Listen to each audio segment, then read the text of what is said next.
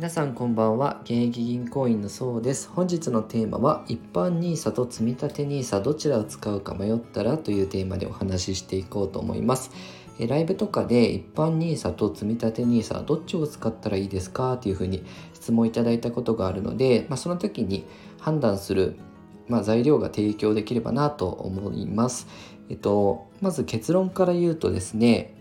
え毎年例えば120万円あの一般 NISA って120万円かける5年間非課税なんですけど毎年こう120万円を投資信託とか元本が変動する株式などに投資ができるこう余裕がある方であれば一般 NISA、えー、使い切れるんだったらいいと思います。でなぜならあの NISA 枠っていうのが、えー、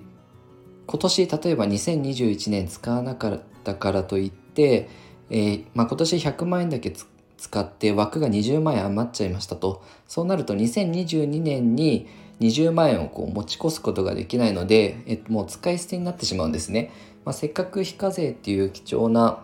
余裕枠なのであのできれば使い切った方がいいと思います。でそれが無理なのであれば私は積立 NISA ですね。年間40万円の方を20年間使っていったらどうかなと思います。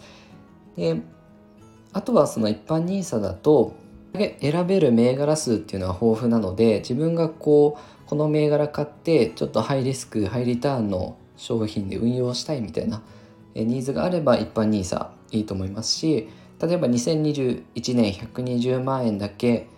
え、使い切ったら来年2022年は積立 NISA に NISA の勘定変更といってあの変更することもできるので一応そういった使い方もできます。はい、えー、このように資産運用に役立つ情報を定期的に配信してますのでよかったらチャンネルの方フォローよろしくお願いいたします。ご視聴いただきありがとうございました。